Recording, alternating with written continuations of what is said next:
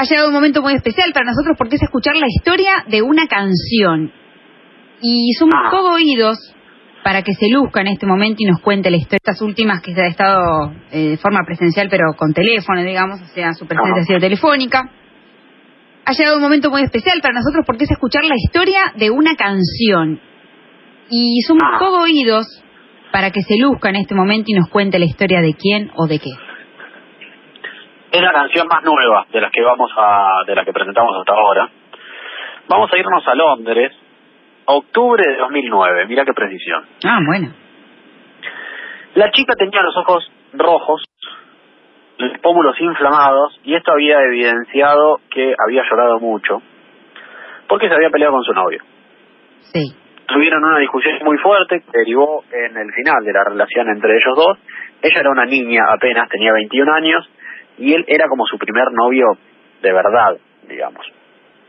En ese estado, así toda llorosa, toda de- lagrimosa, se presentó en el estudio de grabación donde había grabado su primer disco.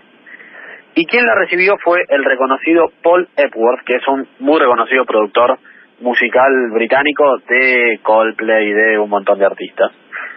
Y juntos, esa tarde, decidieron componer una canción que creo quedará para el recuerdo. Ella dijo, jamás me enojo, pero ese día estaba dispuesta a matar.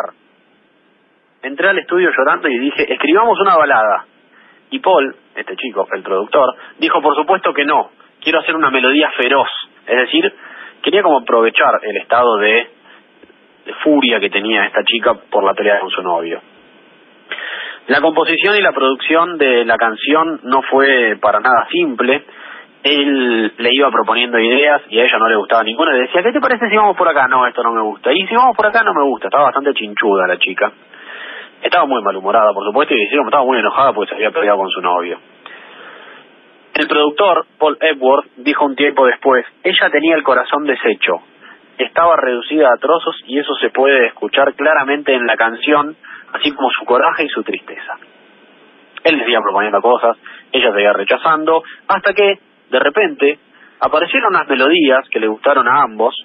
Sobre esas melodías fueron escribiendo algunas líneas de la letra. Ella fue escribiendo líneas de la letra, aprovechando el estado en el que estaba, hasta que terminaron de poner, de componer lo que sería éxito absoluto. ¿Quién es ella? Es Adele Laurie Blue Adkins, más conocida como Adele, la cantante británica. Hermosa voz. Y la canción que compuso ese día fue Rolling in the Deep.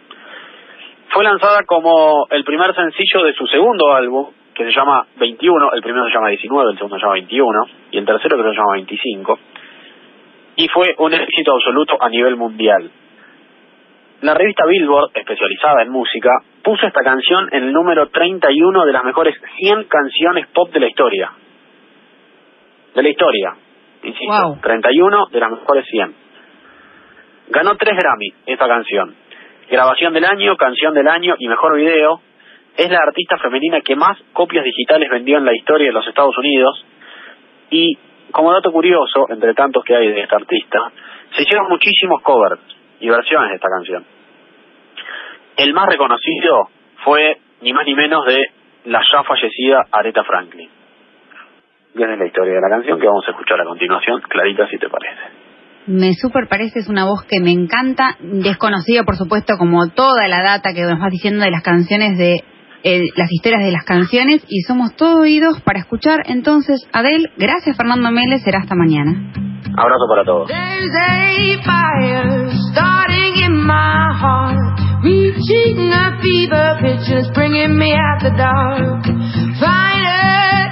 I can see you crystal clear.